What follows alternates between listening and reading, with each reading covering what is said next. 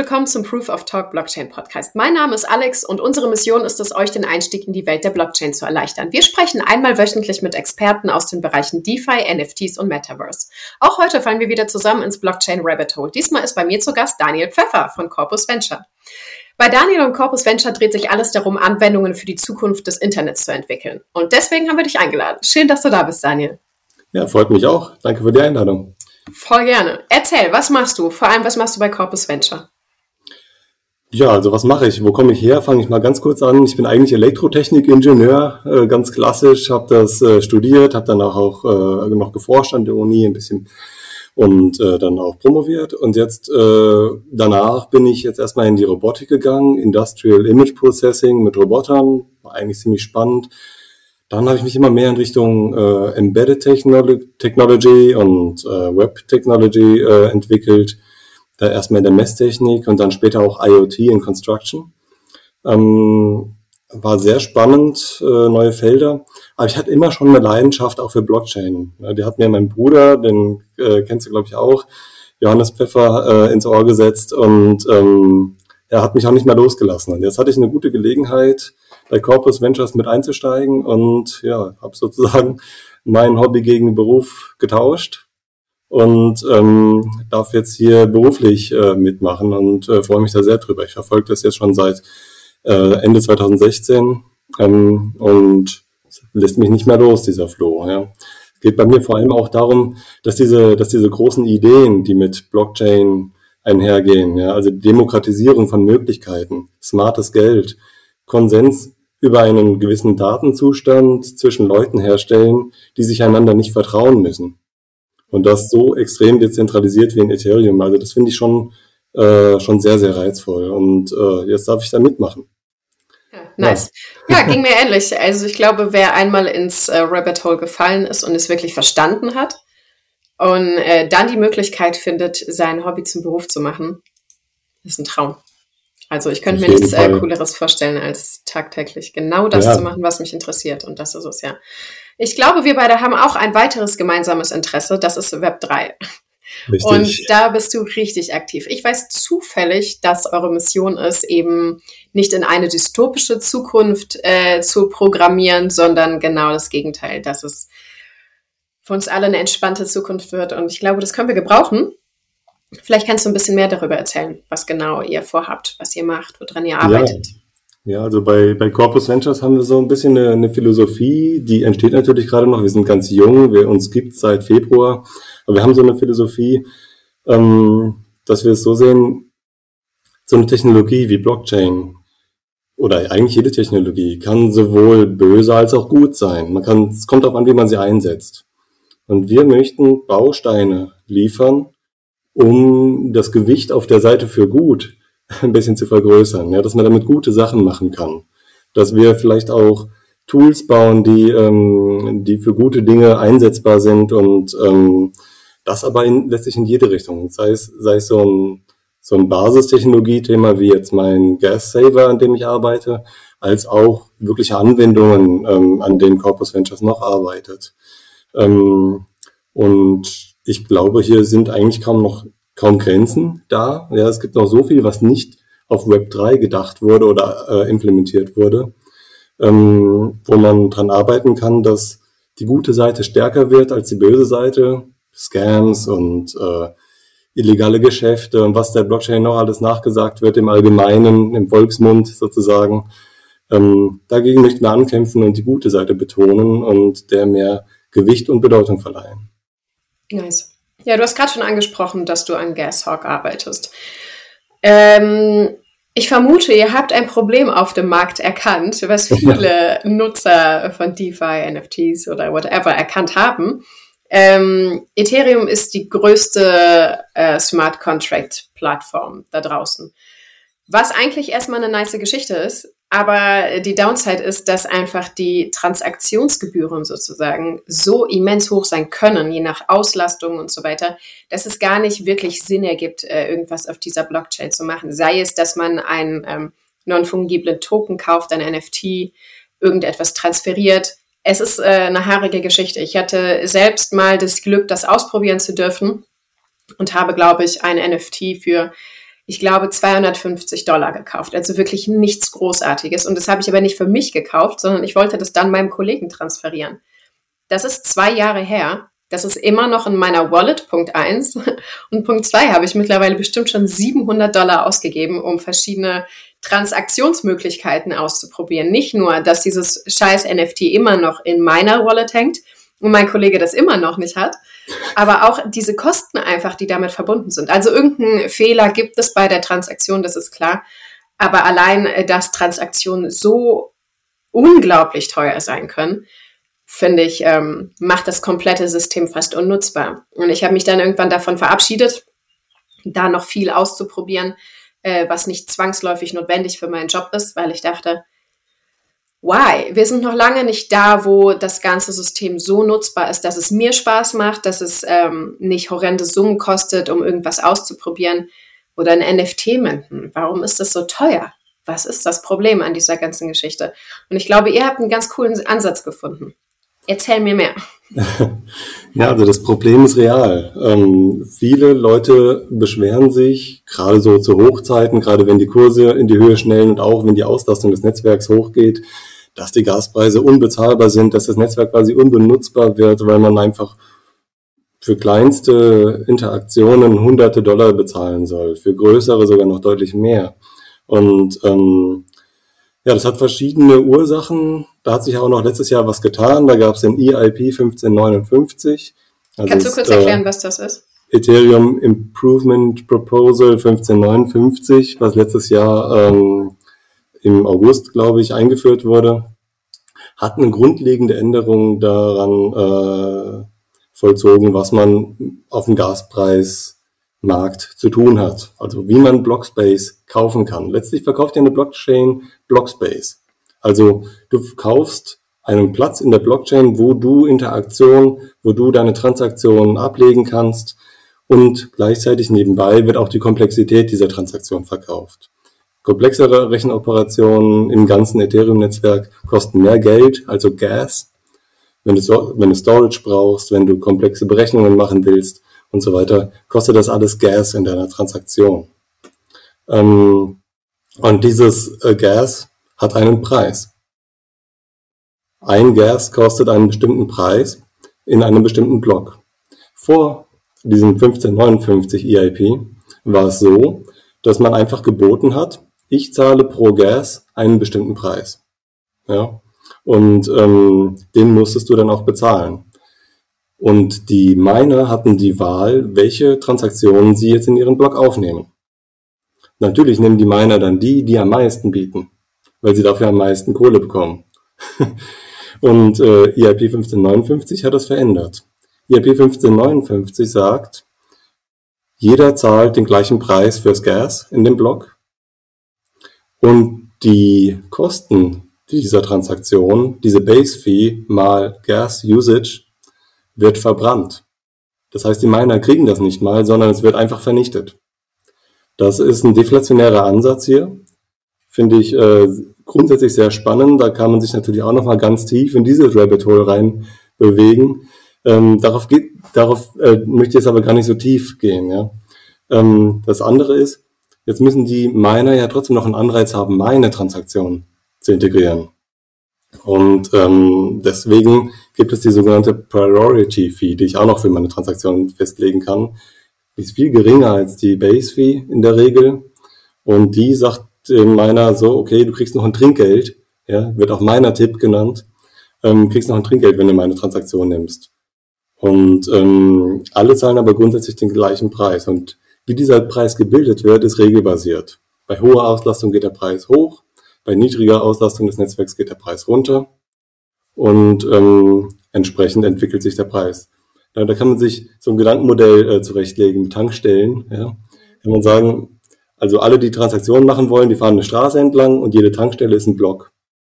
Ja, vorher war es so, alle kommen an die Tankstelle, jeder schreit sein Gebot hin und was macht der Tankwart? Der sagt natürlich, ey, die meistbietenden, die kommen zuerst dran. Und wenn ich keinen Sprit mehr habe in der Tankstelle, müssen die halt weiterfahren zur nächsten Tankstelle, also zum nächsten Block, auf den nächsten Block warten. Ähm, das hat gravierende Nachteile, weil man einfach nicht weiß, was bieten die anderen, was muss ich bieten, um dran zu kommen. Ja, blindes Bieterverfahren, kennt man auf dem Immobilienmarkt auch, ist äh, ziemlich gemein für die Nutzer. Ähm, und es wurde drastisch verbessert, auch nach jahrelangen Diskussionen um IRP 1559.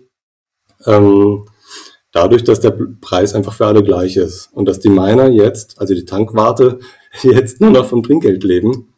Ähm, es wurde also gesagt, hey, du Tankstelle, äh, wir besteuern jetzt deine Einnahmen mit 100 Prozent, du kriegst also nichts mehr, kriegst aber eine Belohnung dafür, wenn du überhaupt eine Tankstelle betreibst, ist die Block Reward, und du kannst das Trinkgeld behalten. So, was macht der Tankwart? Ähm, der stellt sich hin und sagt, ähm, so, reiht euch mal alle auf, die mit mir viel Trinkgeld geben wollen, die gehen nach vorne, die mir wenig Trinkgeld geben wollen, gehen nach hinten.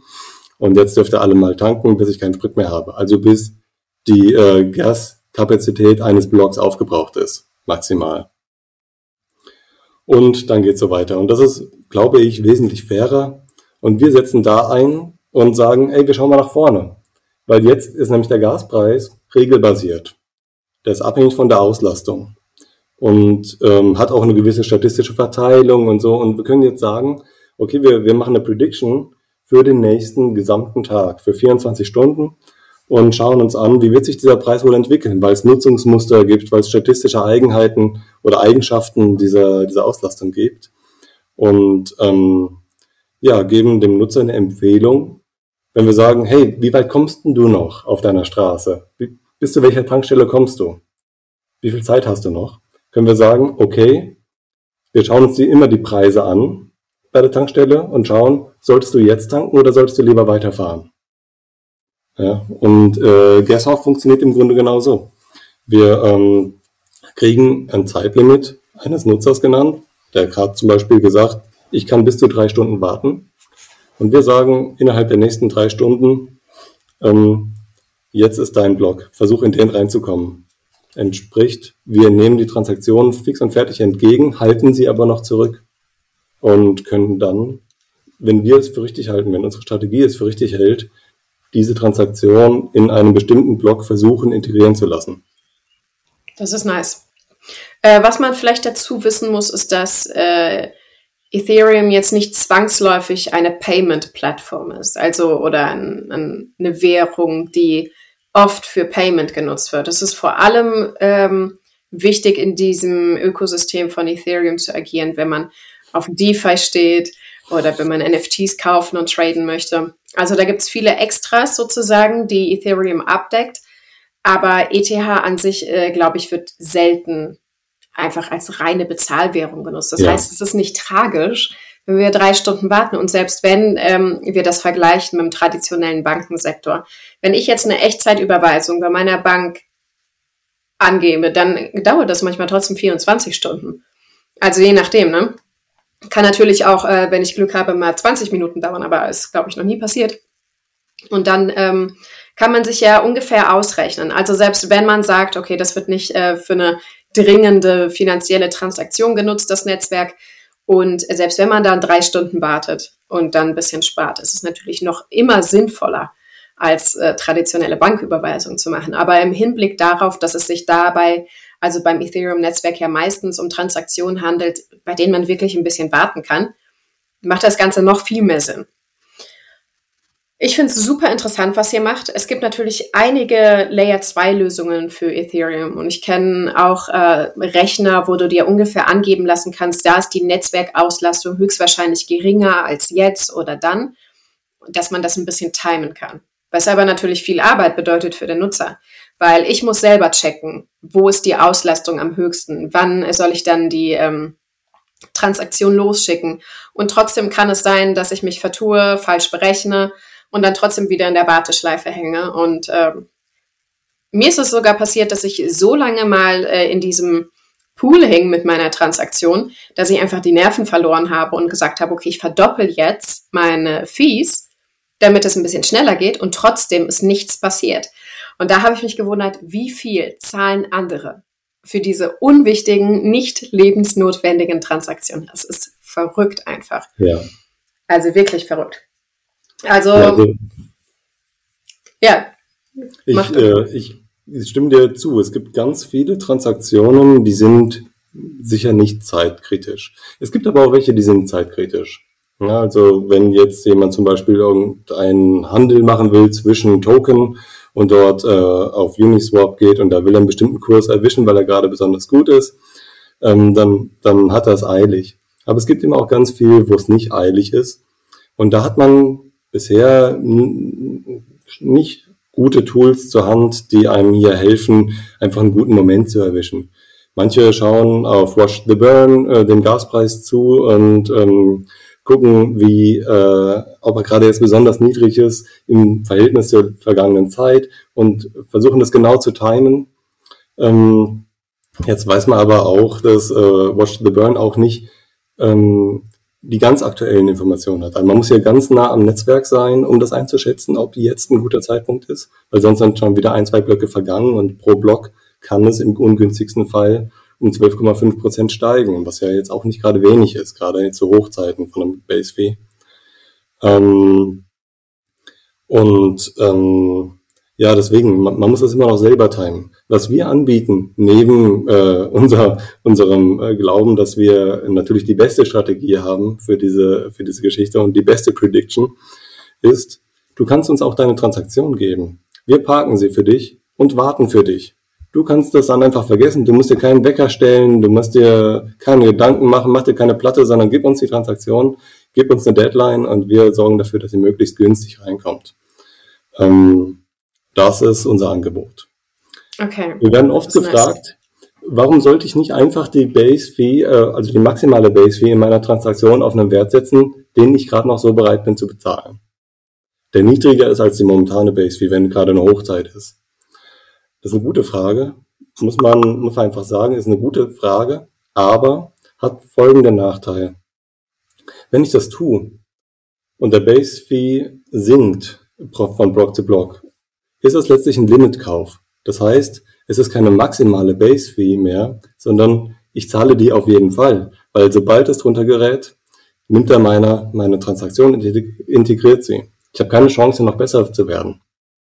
Und zum anderen erfordert auch die Wahl dieses Limits ziemlich viel Einblick. Ja, ich muss, ich muss verstehen, was macht der Base Fee Markt eigentlich? Was ist denn eine normale Base Fee? Was macht das eigentlich? Das ist ja ein Faktor, den ich mit meinem Used Gas multiplizieren muss, um meine Transaktionskosten rauszukriegen und so weiter. Das ist alles ziemlich viel technisches Wissen, was man braucht, um sinnvoll hier ein Limit zu wählen.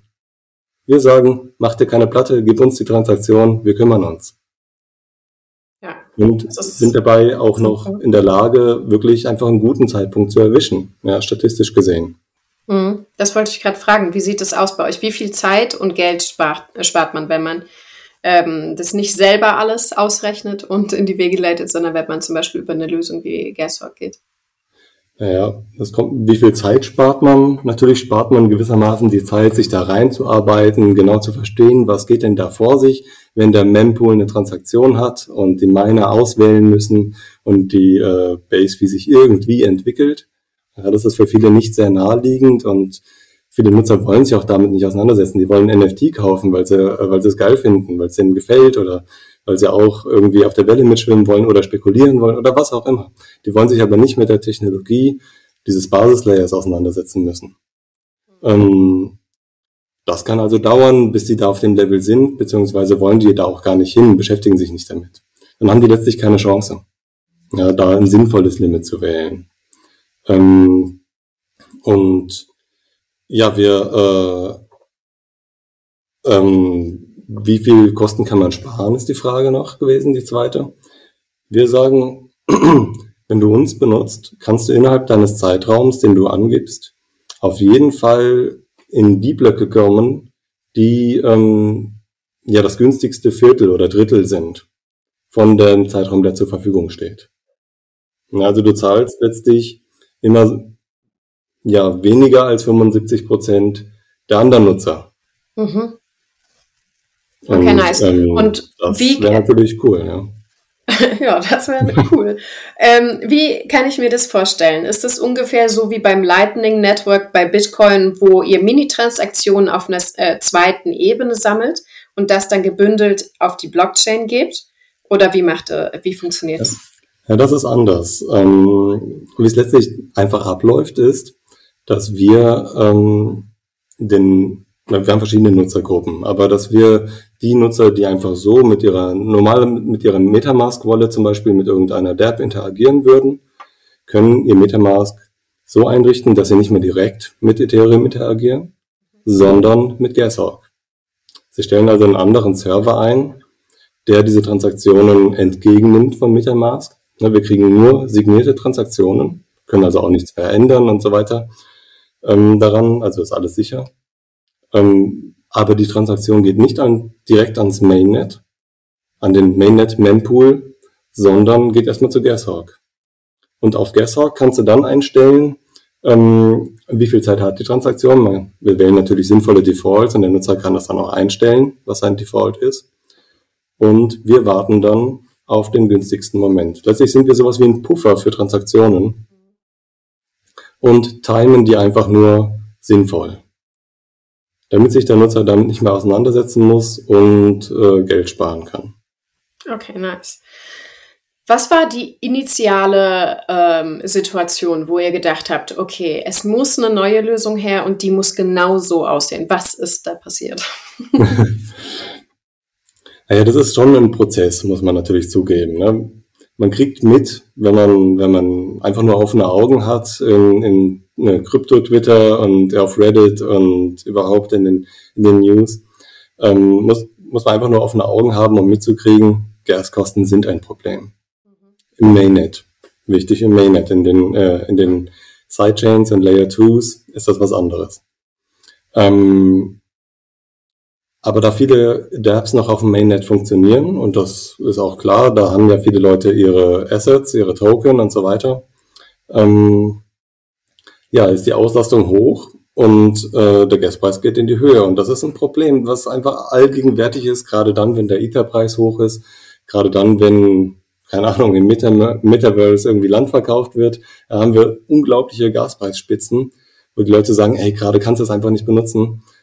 Und Leute, die es nicht wissen, ähm, zahlen die Preise trotzdem und zahlen natürlich mehr, als sie müssten, weil sie eigentlich zum Beispiel drei Stunden warten könnten. Ja, und dann wäre der Preis auch wieder runtergegangen. Ähm, oder ein paar Tage. Ähm, und da machen wir das Angebot und sagen, ja, also wie müsste denn dieser Dienst aussehen? Er muss so einfach wie möglich zu benutzen sein. Metamask wie vorher, nur einen anderen Dienst oben einstellen und ähm, dann ist es letztlich einfach alles viel besser. So einen Dienst müsste es ja geben. Und wir haben ihn nicht gefunden und deswegen haben wir ihn gebaut. Das ist nice. Ja, sehr cool. Ähm, müssen die Nutzer an euch Fees zahlen für die Nutzung eurer, eurer Software, eures Systems? Ja, die Business-Strategie ähm, ist gerade im Entstehen. Wir werden es erstmal frei anbieten, so dass wir einfach nur den, dem Nutzer hier ermöglichen, mach's auch mit uns und du sparst Geld. Und es kann darauf hinauslaufen, dass wir sagen, hey, du hast ein gewisses Kontingent frei und wenn du es öfter machen willst, dann äh, musst du hier äh, was bezahlen. Aber was bezahlen würde sich dann daraus errechnen, du gibst uns die Transaktion jetzt in einem bestimmten Zeitpunkt. Wir errechnen, was würde die denn kosten, wenn du zu diesem Zeitpunkt integriert hättest. Und wir errechnen die Differenz zu dem Zeitpunkt, den wir gewählt haben. Und wenn da eine Ersparnis rauskommt, dann wollen wir von der Ersparnis einen Cut haben. Das heißt, letztlich spart der Nutzer immer noch und äh, wir nehmen uns einen Teil dieser Ersparnis. Und werdet reich. Nein, wahrscheinlich nicht, weil ich weiß nämlich zufälligerweise, was ihr mit dem Geld macht, was ihr einnehmt. Und das ist richtig interessant. Lass, Kannst uns, lass, uns, das, lass uns da noch einen kurzen Moment warten, äh, denn ähm, die, äh, die Sache ist ja so, ähm, momentan gehen täglich Millionen von Dollar äh, an Base-Fee-Zahlungen drauf. Und wir können ausrechnen, dass wenn wir nur einen kleinen Anteil der, der täglichen Transaktionen über unseren Dienst laufen lassen würden, dann ähm, könnten die Leute auch Millionen sparen ja, in der Summe. Das ist natürlich einerseits interessant fürs Geschäftsmodell, andererseits aber auch für die Nutzer, weil die sparen ja wirklich viel bares Geld, so über die Masse gesehen. Und es gibt auch Nutzer, das sind nicht, nicht unbedingt die Einzelnutzer, sondern institutionelle, große Marktplätze oder Leute, die ihre Rollups verankern wollen auf dem Mainnet oder die ihre Sidechain da verankern wollen oder irgendwelche Bridges, ja, ähm, die müssen natürlich auch Mainnet-Transaktionen machen. Und ähm, die haben richtig viel Volumen. Also die, die müssen wirklich viel und oft Mainnet-Transaktionen machen. Und äh, die können auch hier richtig viel Geld sparen, wenn sie so einen Dienst wie unseren benutzen. Hm. Okay, das ist nice.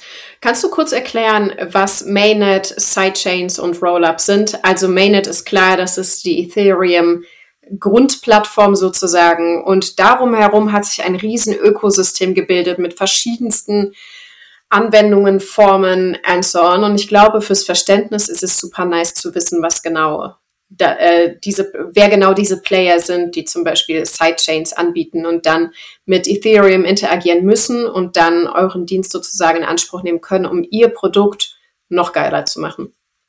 Ja, klar, gerne. Ähm, ich bin da jetzt nicht der, der super tiefe Experte, was, was das angeht, aber ein bisschen was kann ich natürlich schon drüber erzählen. Ähm, also die ganzen Themen Sidechains, Layer 2s ähm, entstehen aus, aus vor allem dem Grund, Ethereum muss skalieren. Es gibt immer mehr Nutzung. Man muss also Ideen schaffen, wie kann man mehr Transaktionen für weniger Geld ausüben und ähm, ja, trotzdem von der Sicherheit und von der Dezentralität Ethereums, also des Mainnets, ähm, profitieren. Und da würde ich unterscheiden zwischen Sidechains und echten Layer 2s. Manche machen diese Unterscheidung nicht, aber, aber ich würde die machen. Es gibt Sidechains, Polygon, Gnosis Chain zum Beispiel, die ähm, müssen die Sicherheit selbst garantieren. Ja, wenn die down sind, sind auch meine Assets, die dort sind, meines Wissens auch weg. Ja, wenn die komplett weg sind, kann ich, kann ich nichts mehr machen. Und ich würde als, in Anführungsstrichen, echte Layer 2s bezeichnen, ähm, Lösungen, die auf dem Mainnet Roll-up-Möglichkeiten haben oder beziehungsweise ähm, über Zero-Knowledge-Proofs ermöglichen, dass ich immer, auch wenn diese die Rechner der Sidechain oder der, der Layer 2 Chain down sind, dass ich da immer meine Assets rauskriege zu einem bestimmten Zustand. Und das ist eben durch Rollups ähm, und Zero Knowledge Proofs möglich geworden, ähm, dass man hier sozusagen immer nachweisen kann, hey, was habe ich denn da überhaupt reingesteckt? Was für ein Recht habe ich also, hier äh, wieder was auf Mainnet zu ziehen, ohne dass das Netzwerk dahinter funktionieren muss. Und das ist natürlich äh, nochmal noch mal eine ganz erhebliche Sicherheitsverbesserung für den Nutzer, ähm, weil er hierdurch die Sicherheit und die Garantien des Mainnet erhält und nicht darauf angewiesen ist, dass jetzt irgendjemand, der, und ich will ja gar nicht sagen, dass Polygon und Gnosis schlechte Chains wären, ja, aber dass, dass die für sich genommen garantieren müssen, genauso sicher zu sein wie das Ethereum Mainnet. Die haben sozusagen dieses Problem auf ihrer Seite. Der Ball ist auf ihrer Seite, diese Sicherheit nachzuweisen. Ähm, und das fällt bei äh, den Rollup-Chains weg. Und ähm, ist natürlich ein erhebliches Argument dafür. Ähm, und da gibt es natürlich verschiedene Anbieter von Layer 2s, von Sidechains, die mit verschiedenen Ideen, mit verschiedenen Angeboten hier rangehen. Seien es besonders schnelle Blöcke, damit also besonders schnelle Finalisierung der Transaktionen, sei es besonders niedrige Gebühren oder andere Angebote, ähm, ähm, die hier ja den Nutzer überzeugen sollen, geh doch nicht ins Mainnet, das sind oft natürlich Transaktionskosten das Argument, sondern mach's bei einer bestimmten Sidechain. Ergibt Sinn. Äh, was passiert, wenn Ethereum the Merge macht? Also Ethereum ist ja auf dem Weg, das Ganze ein bisschen zu optimieren, weil sie selbst erkannt haben, dass es einfach Bereiche gibt, in denen Ethereum optimierungswürdig ist. Und glaube, äh, ich glaube, dass vor allem Nutzer, die regelmäßig äh, Ethereum nutzen für ihre Projekte, für ihr einfach auch äh, aus Spaß oder sonst was, mh, schon jetzt länger darauf hoffen, dass Ethereum 2.0 einige Verbesserungen mit sich bringt. Das wurde jetzt, glaube ich, immer wieder verschoben. Aber äh, langsam aber sicher geht es auf das Endstadium zu. Was passiert dann mit eurem Dienst? Ist es, äh, ist es immer noch sinnvoll oder müsst ihr irgendwas verändern? Wie passt es zu der neuen Vision von Ethereum? Ja, dazu muss man vielleicht nochmal kurz klären, was The Merge eigentlich bedeutet für Ethereum. Und äh, ja, grundsätzlich würde ich sagen, verändert sich die Anreizstruktur komplett für die Betreiber des Netzwerks. Was ein ganz wichtiger Punkt ist, auch und oft ein großer Kritikpunkt an Ethereum ist ja das Mining an sich. Muss unheimlich energieaufwendig hier ähm, vorgegangen werden, um neue Blöcke zu erzeugen. Ähm, es ist wirklich ein erheblicher Energieverbrauch. Diese Kritik muss man sich gefallen lassen, die kann man nicht einfach wegwischen. Aber man hatte zum Zeitpunkt der, äh, ja, des Launches von Ethereum auch keinen besseren Weg, hier eine Sicherheit herzustellen. Hier auch herzustellen, dass man, ähm, dass man ähm, ja die ganzen spieltheoretischen Details ähm, so optimal halten kann, dass man eine hohe Netzwerksicherheit hat. Jetzt ist im Merge enthalten, dass Proof of Work aufhört zu existieren und Proof of Stake anfängt. Das heißt also, es gibt kein Mining mehr und es werden nur noch Validatoren betrieben. Diese Validatoren letztlich haben den gleichen Base-Fee-Mechanismus. Also die Transaktionsgebühren werden nach den gleichen Regeln berechnet. Sie werden weiterhin auch verbrannt.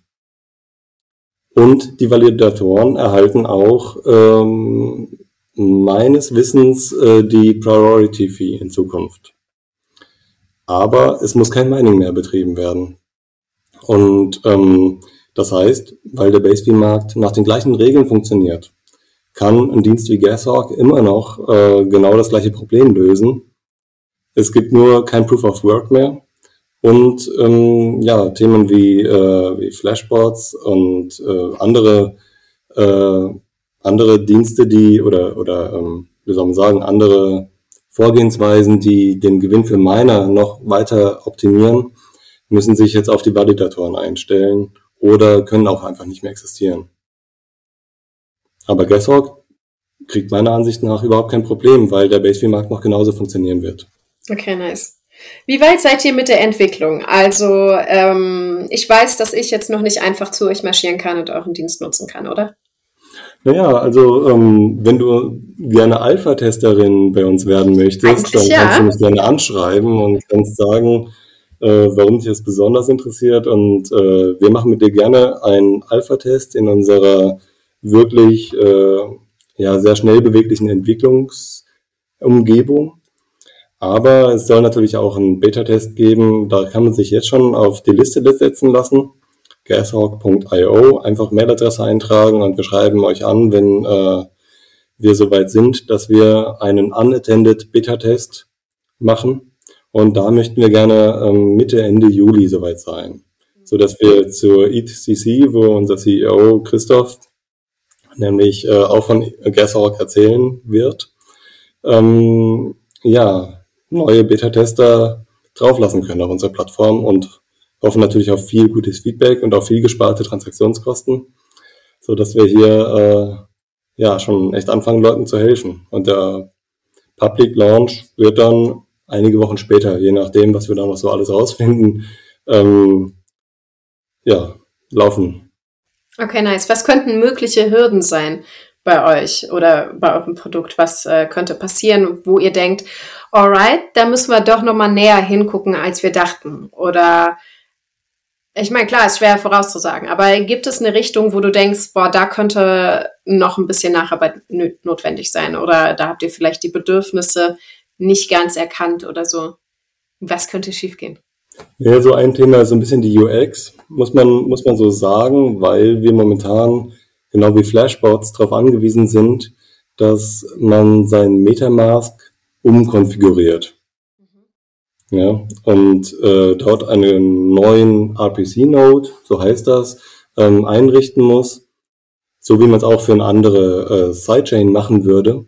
Nur muss man das mit der gleichen Chain-ID für Mainnet auch machen. Ja, da kriegt man dann eine Warnung angezeigt, sagt, hey, die gibt's doch schon, die kenne ich doch schon, sagt Metamask.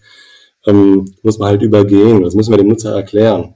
Und wenn der jetzt auch nicht so bedarft ist, dann kann er da vielleicht erschrecken, dann kann sagen, okay, hm, was wollen die denn jetzt von mir? Ist das überhaupt sicher und, und so weiter? Das müssen, müssen wir gut kommunizieren.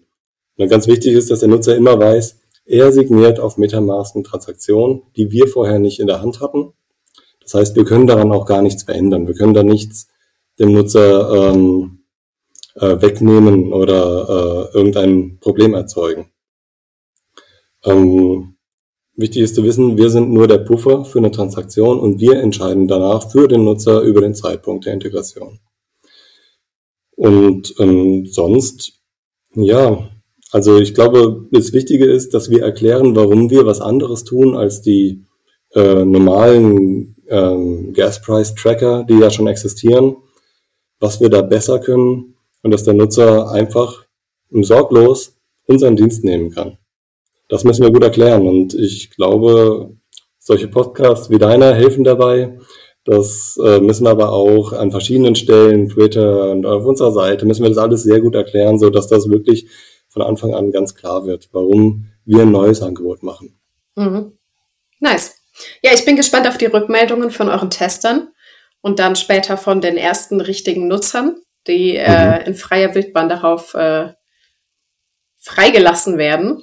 Kann man das so sagen? Finde ich Darauf richtig spannend. Oder so, Darauf ja, losgelassen, genau. Ja, ja finde ich cool, weil ich glaube, dass langfristig könnte das, ähm, je nachdem, welchen Impact es hat, also je nachdem, welche Reichweite, könnte das ja maßgeblich was äh, verändern.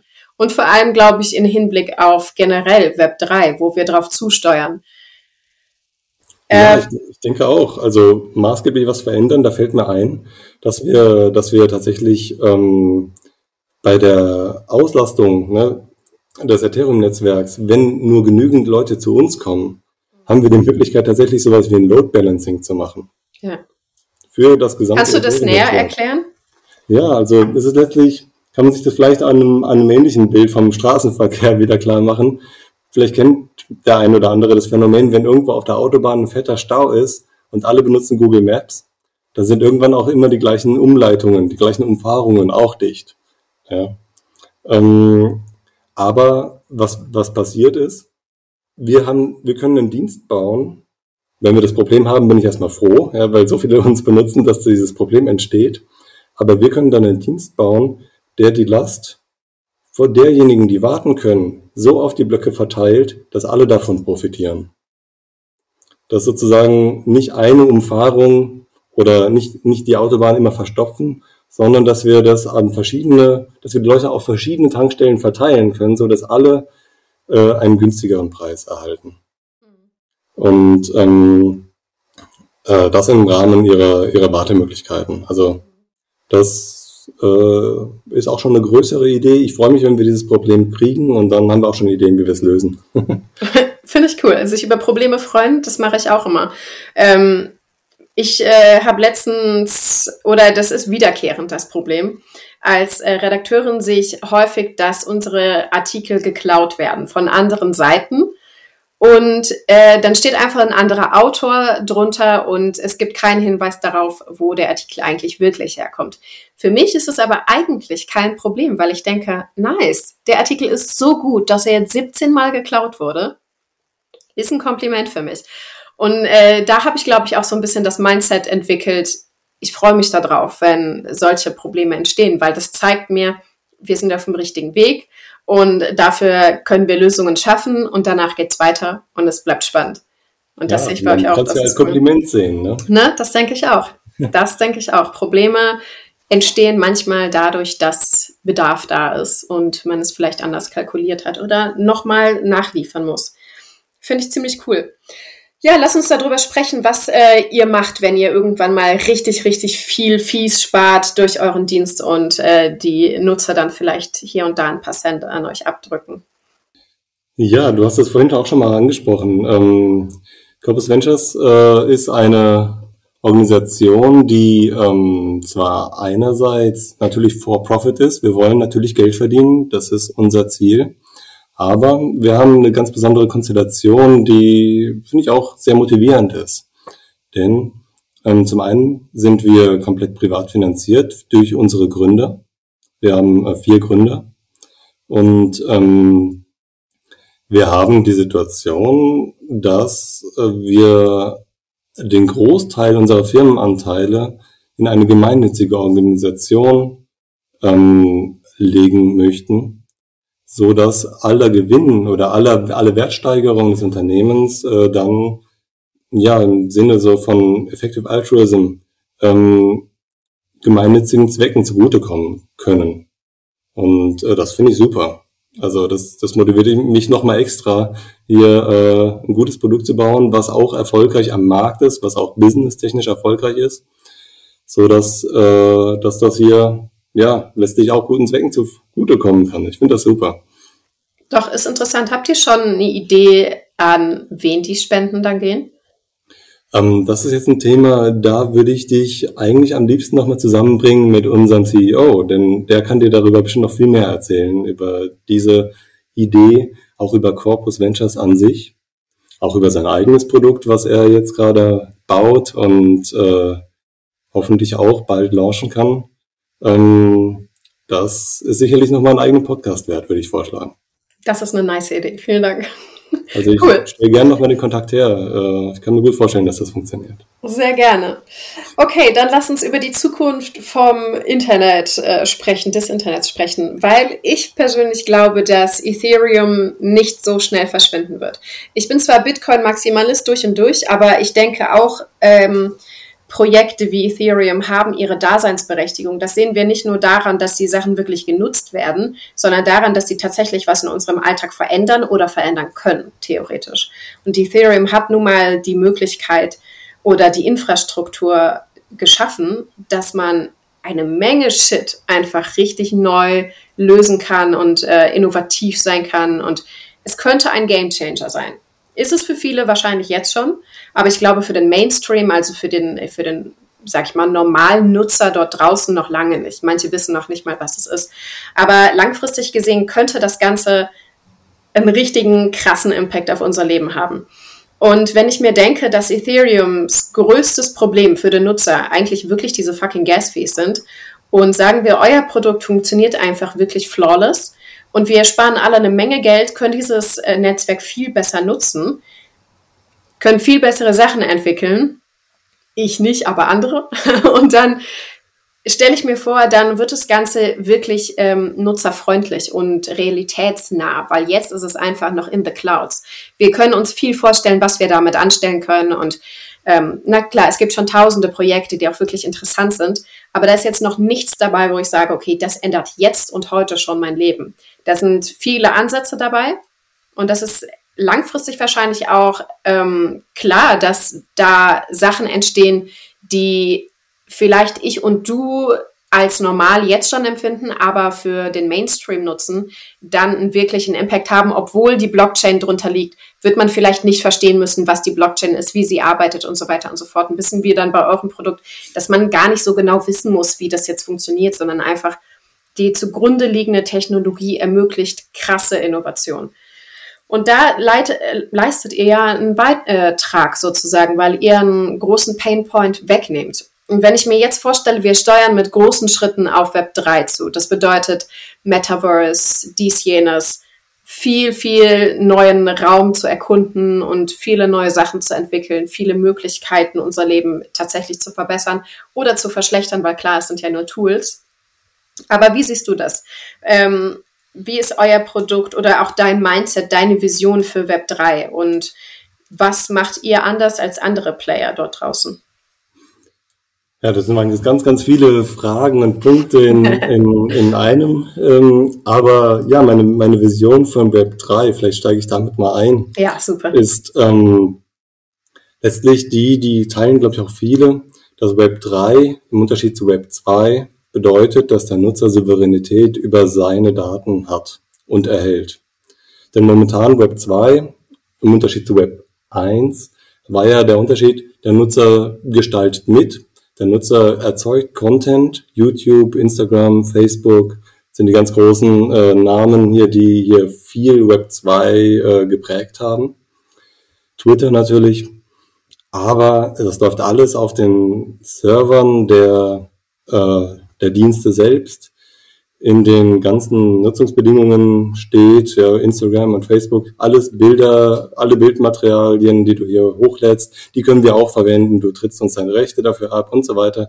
Da wissen viele gar nicht, was sie da eigentlich tun, wenn sie da ein Bild hochladen, von ihren Kindern vielleicht noch, ja. Und ähm, Web 3 erhält die Souveränität über die Daten. Dadurch, dass man eine echte Identität erhält über seine Wallet und ähm, das ermöglicht natürlich ganz neue Dienste. Also wenn ich jetzt zum Beispiel ein Ticket als NFT irgendwo kaufe für irgendeine Veranstaltung, dann gehört mir das. Das kann mir kein Dienst wegnehmen, nur weil irgendein Ticketdienst nicht mehr funktioniert oder so. Das habe ich dann. Ja. Ähm, darum kann man Dienste aufbauen, um, um solche Ideen drumherum. Ähm, zusätzlich kann man Dienste so aufbauen, dass ich die Mittelsleute auch rausnehmen kann. Ja, und dass ich sage, ein Veranstalter geht zu einem Smart Contract.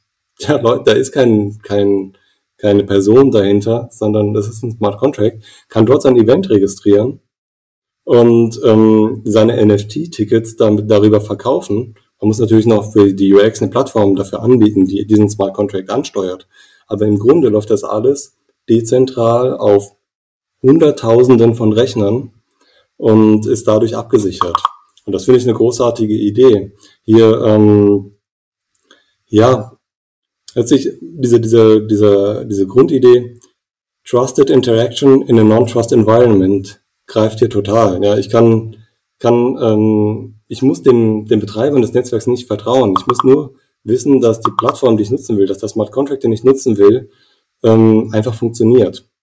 Und das wird einerseits durch die Zeit bewiesen, andererseits durch Audits und so weiter. Da kann man schon große Sicherheit erlangen, dass das richtig funktioniert. Und ähm, dann hat man die Gelegenheit, durch Smart Contracts, durch Smart Money, ähm, hier die, die ganzen ähm, ja, Zwischenstationen rauszunehmen, die immer wieder auch eine eigene Fee haben wollen, irgendwelche Bearbeitungsgebühren einziehen und so weiter, was das alles immer teuer macht. Ja, Vorverkaufsgebühren oder sowas. Ist mir immer ein Graus, wenn ich sowas bei Tickets lese.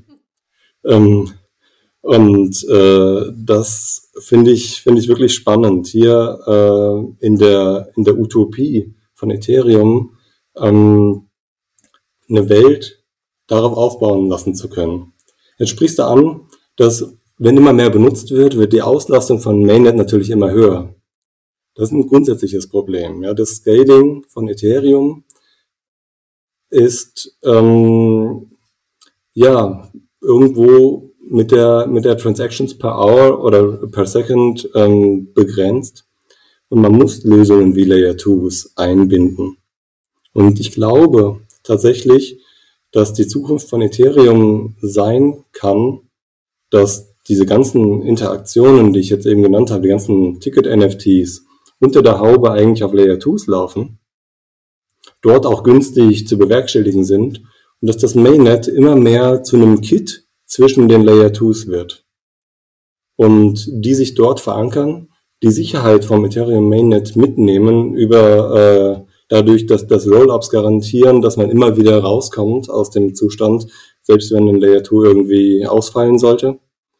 Und ähm, dass dann ja das, Scaling eben tatsächlich auf den Sidechains passiert. Und da kann ja Sidechain neben Sidechain aufbauen, die durch ihre Protokolle so sicher gestaltet sind, dass man auch solche Anwendungen dort ausrollen kann, dort Smart Contracts deployed, die dann ja eine Web3-Anwendungen real werden lassen. Also ich glaube, dass diese, dass diese Power der Scaling-Lösung über Layer 2s inklusive Zero-Knowledge Rollups ähm, noch von vielen unterschätzt wird, beziehungsweise nicht gesehen wird. Aber Maybe. ich glaube, da geht's hin. Ja. Wie könnte diese Web3 ähm, Umgebung aussehen? Also wir sprechen natürlich äh, häufig darüber, dass Menschen dann endlich die ihre Daten wirklich selber besitzen und dass sie das nicht mehr über einen Mittel, Mittelsmann laufen lassen müssen. Konkret bedeutet das, wenn ich jetzt Insta nutze und ein Bild hochlade, das gehört mir nicht. Mir gehört auch nicht mein Userverhalten auf dieser Plattform. Ich mache das zwar, aber der Dienst an sich nimmt diese Daten, verwertet sie, verkauft sie möglicherweise und nutzt sie einfach für den eigenen Profit. Das könnte ja in Web 3 anders aussehen. Also nehmen wir mal an, wir hätten Insta, aber Web 3. Wie würde das dann aussehen? Ja, Instagram ist ein komplexes Beispiel. Mhm. Denn, äh, okay, lass uns was Einfaches nehmen. ja, wir können es ja mal versuchen, durchzudenken. Ja, ich, ich, ähm, ich weiß nicht, ob es aus bei Instagram vollständig geht, ja, weil sonst der Anreiz, diese Server zu betreiben, vielleicht zu gering wäre, weil das kostet ja eine Menge Geld, diese Infrastruktur, die Instagram hat, bereitzustellen.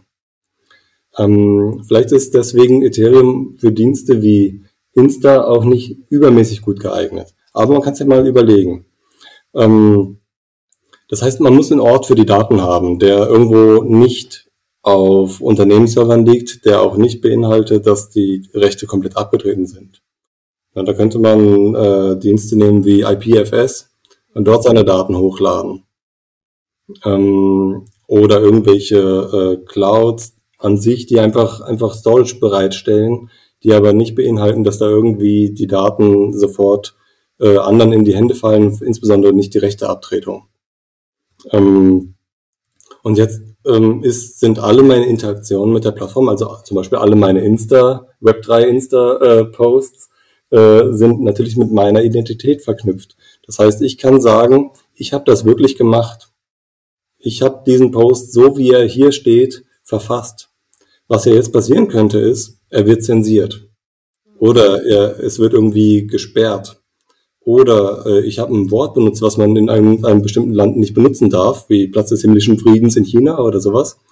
Und ähm, dieses Wort wird einfach durch Sternchen ersetzt, weil man dieses Wort dort nicht sagen darf. Zum Beispiel, ich weiß nicht, ob es in China tatsächlich so ist. Ähm, ich äh, weiß aber, dass das äh, an der Stelle, dass man da zumindest sensibel ist. Und ähm, das alles wäre dann so, dass die Signatur, die ich für diesen Post gegeben habe, nicht mehr valide wäre, weil der Post ja verändert wurde. Das heißt, niemand kann mehr sagen, ey, du hast, du benutzt ja zensierte Sprache oder du, äh, du hast da irgendwas gesagt, was du gar nicht gesagt hast. Ja, diese Souveränität über die eigene Information, die wäre dann sichergestellt.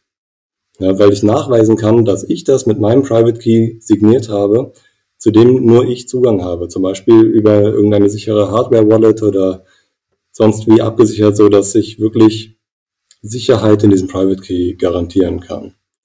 Und das ist die grundlegende Veränderung. Also ich über den Content, mal abgesehen davon, dass irgendwo Bilder gehostet werden müssten oder dass irgendwo auch eine, äh, na, eine Web-Anwendung entwickelt und gehostet werden müsste, ähm, Souveränität darüber, was habe ich denn gemacht? Was, hab, was ist denn die Information, die ich verewigt habe im Internet? Ist das die oder wurde die vielleicht hintendrum irgendwie redigiert oder verändert oder so? Das wäre dann leicht nachzuweisen, dass da rumgespielt wurde oder zensiert oder was auch immer. Mhm. Nice. Was würdest du als nächstes entwickeln in, äh, in Hinblick auf Web 3? Also ihr habt ja eine bestimmte Mission und zwar, dass ihr einen Anti, äh, sagen wir, nein, dass ihr einfach eine nice Zukunft mitgestalten möchtet. Was wäre der nächste Schritt für dich? Woran möchtest du als nächstes arbeiten? Wir haben viele äh, Projekte am Laufen. Ich werde davon jetzt nicht äh, Näheres erzählen. Das müssen, wenn dann diejenigen machen, die daran arbeiten. Da bringe ich sicher auch mit Christoph zusammen. Aber ähm, es gibt viele Ideen, die hier auch Mittelsleute rausholen. Und ähm, wo man sagen kann, die Blockchain kann das eigentlich für dich erledigen. Ähm, und da also erstmal will ich Gashawk weiterbauen. Ja, Gashawk ist ja noch nicht fertig und Gashawk braucht erstmal die, die Traction, um hier wirklich auch was bewirken zu können. Ähm, und ansonsten Kommunikationslösungen, wirklich mit einer Sicherheit über die eigene Information, die ich bereitgestellt habe, interessieren mich. Aber auch äh, Themen, die Prozesse radikal vereinfachen, wie zum Beispiel Gründung von Unternehmen. Ja, dass man da sagt, okay, wie sind denn die Anteile verteilt? Das würde mich schon interessieren, dass man das ganz einfach rechtssicher abwickeln kann, dass die Gründung von Unternehmen nicht mehr Wochen und Monate dauert, sondern Stunden.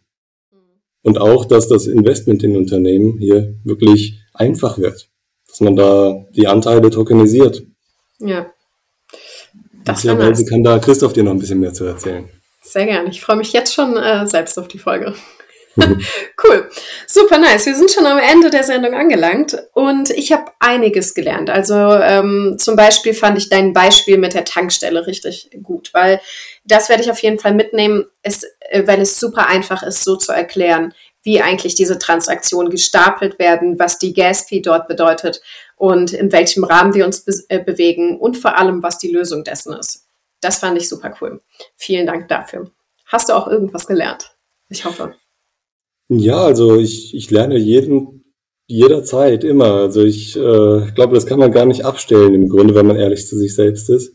Und ähm, in so einer Unterhaltung wie jetzt mit dir lerne ich jetzt gerade immer besser Gashawk zu erklären. Was machen wir eigentlich? Was bedeutet das für das Netzwerk? Und ähm, das ist super für, für mich. Das bringt mich weiter. Ähm, es macht mir auch einfach Spaß, ja. Ähm, und das finde ich super. Nice, sehr cool. Was ist, wenn unsere Zuhörer dich kontaktieren wollen? Wo können sie dich finden? Twitter, Insta, LinkedIn, was ist das Beste? Also das Beste wäre, glaube ich, Twitter oder schreibt mir eine E-Mail, daniel at gashawk.io und auf Twitter daniel underscore web3. Äh, da findet ihr mich. Nice. Dankeschön. Cool. Vielen, vielen Dank, dass du bei uns in der Sendung warst. Es hat mich mega gefreut, mit dir zu sprechen. Vielen Dank. Ja, gerne. Hat mich auch gefreut. Vielen Dank. Cool. Nächsten Dienstag sprechen wir wieder mit einem Krypto-Experten. Dann gibt es wieder mehr spannende Insights zu den Themen Metaverse, DeFi, NFTs und mehr. Vergesst nicht, uns auf Social Media zu folgen und ein Like zu hinterlassen. Dankeschön. Ciao.